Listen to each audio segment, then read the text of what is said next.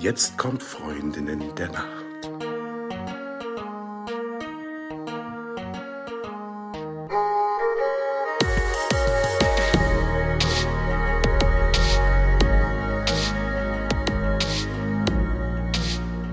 Hallo und herzlich willkommen zur neuen Folge von Freundinnen der Nacht. Mein Name ist Talea und bei mir ist die Eva. Hallo. Und heute ist ein ganz besonderer Tag, denn wir starten eine neue Rubrik, die heißt Quickies und in der bekommt ihr kurze Schlafimpulse. Ja, genau. Es geht ja darum, dass ihr manchmal nicht äh, richtig viel Zeit habt, aber trotzdem was äh, wissen wollt über den Schlaf und wie ihr besser die Nacht übersteht, hätte ich fast gesagt. Das klingt ja furchtbar, aber ich glaube, ihr, ihr wisst, was wir meinen. Genau, es geht um kurze Impulse, kurze Tipps, die man zwischendurch mal beim Kaffee am Nachmittag oder beim Zähneputzen gut hören kann. Außer wenn man eine elektrische Zahnbürste hat, weil dann hört man wahrscheinlich nichts. ja, stimmt. Also ich habe eine Schallzahnbürste und währenddessen kriege ich einfach nichts mit. Hm, geht mir genauso. Du hast vollkommen recht.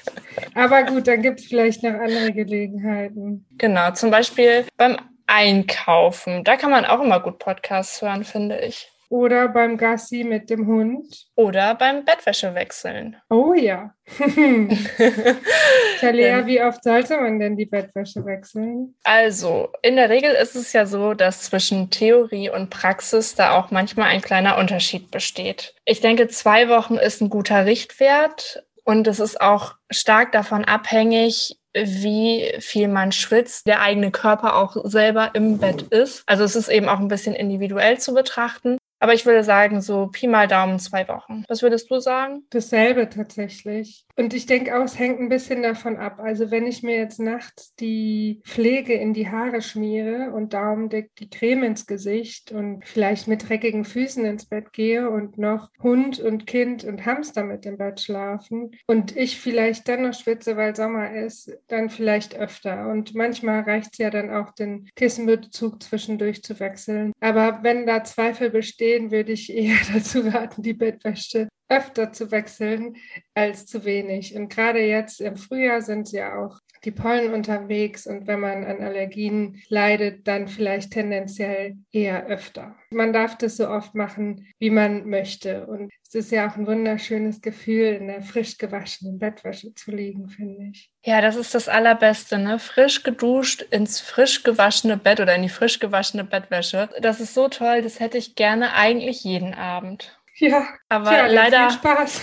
Ich wollte gerade sagen, leider habe ich halt überhaupt keine Lust und sehe auch überhaupt keinen Sinn darin, jeden Tag meine Bettwäsche zu wechseln und zu waschen. Und apropos waschen, wie wäschst du deine Bettwäsche? Beim Abziehen achte ich schon drauf, dass ich sie auf links ziehe und den Reißverschluss schließe. So stecke ich die dann natürlich auch in die Waschmaschine, also mit möglichst gleichen Farben. Geschlossener Reißverschluss ist ganz wichtig, dass die Zähnchen nicht abbrechen vom Reißverschluss und dass natürlich auch nicht andere Wäschestücke da reingeraten. Das nervt ja total. Also also so in die Waschmaschine und zwar so voll, dass noch eine Faust reinpasst, ja, dass man auch die Waschladung wirklich gut ausnutzt. Und ich wasche meistens im Umweltwaschgang mit flüssigem Feinwaschmittel, natürlich ohne optische Aufheller. Und dann stecke ich die in Trockner. Und du? Ja, sehr ähnlich. Also den Punkt mit der geschlossenen, mit den geschlossenen Reißverschlüssen, den finde ich super, denn das ist ja nicht nur nicht gut für die Reißverschlüsse, sondern ja auch nicht gut für andere Wäschestücke. Also gerade bei Metallreißverschlüssen macht man mehr kaputt, als dass es irgendeinen Vorteil bringt, die Reißverschlüsse offen zu lassen. Dementsprechend ungefähr genauso. Dann bei 60 Grad mit flüssigem Colorwaschmittel und aus Platzgründen kommt meine Bettwäsche tatsächlich auch in den Trockner, denn ich habe eine nicht so große Wohnung. Zumindest in Berlin habe ich nicht die Möglichkeit, die Wäsche irgendwo aufzuhängen, wo man sie nicht direkt sehen würde. Und das ist mir gerade bei so einem großen Bettbezug irgendwie zu viel. Dementsprechend kommt es in den Trockner und dann geht's ab zur Heißmangel. Ich habe jetzt das Alter erreicht, in dem ich total auf gemangelte Bettwäsche stehe.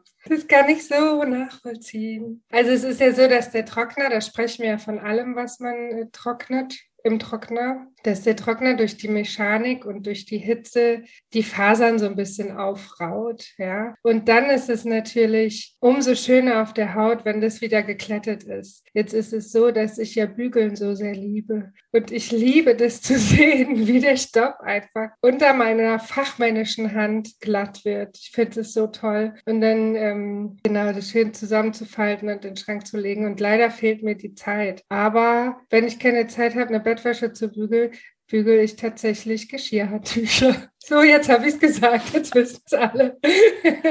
Geschirrhandtücher bügeln finde ich übrigens auch sehr befriedigend, aber bei der Bettwäsche hört der Spaß dann bei mir auf. Irgendwann neulich habe ich dem Ganzen nochmal selber eine Chance gegeben, aber da ich in beiden Wohnungen richtig große Bettbezüge habe, also zwei Meter mal 2,20, ist mir das viel zu aufwendig und vor allen Dingen bekomme ich immer Stromschläge. Und irgendwie so nach dem dritten Stromschlag in Folge habe ich dann so den Kaffee auf, dass ich auch, glaube ich, jemandem 100 Euro dafür geben würde. Hauptsache, dieses Drama hört auf. Also von daher gebe ich es bei mir um die Ecke bei der Heißmangel ab und das ist total nett. Ich brauche mich nicht drum kümmern, außer hinlaufen und zurücklaufen. Und dann bekomme ich meine Wäsche, meine, meine Bettwäsche, schön bügelfrisch zurück, kann sie aufziehen und dann sieht es super aus. Dann kann ich duschen gehen und kann mich, so wie ich das vorhin schon erwähnt habe, ins frisch bezogene Bett legen.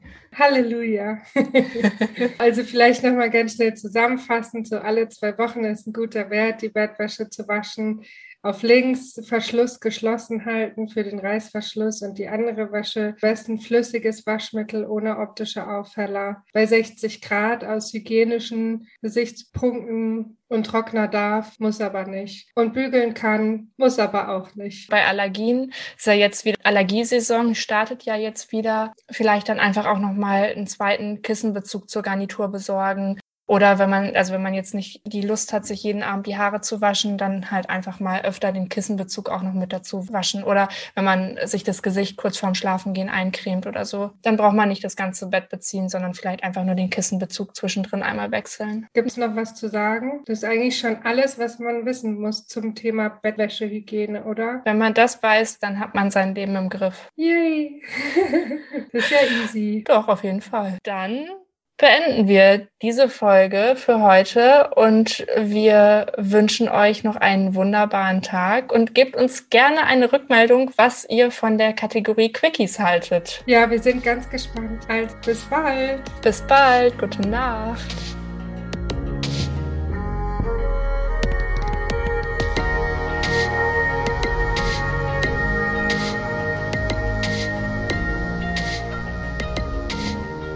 Das waren Talea und Eva, die Freundin der Nacht.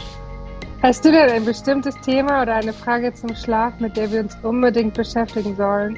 Oder willst du uns was zu deiner Nacht erzählen? Dann schreib uns gerne an freundinnendernacht.podcast.gmail.com. Bis zum nächsten Mal bei den Freundinnen der Nacht, Talea und Eva. Und jetzt gute Nacht. Gute Nacht.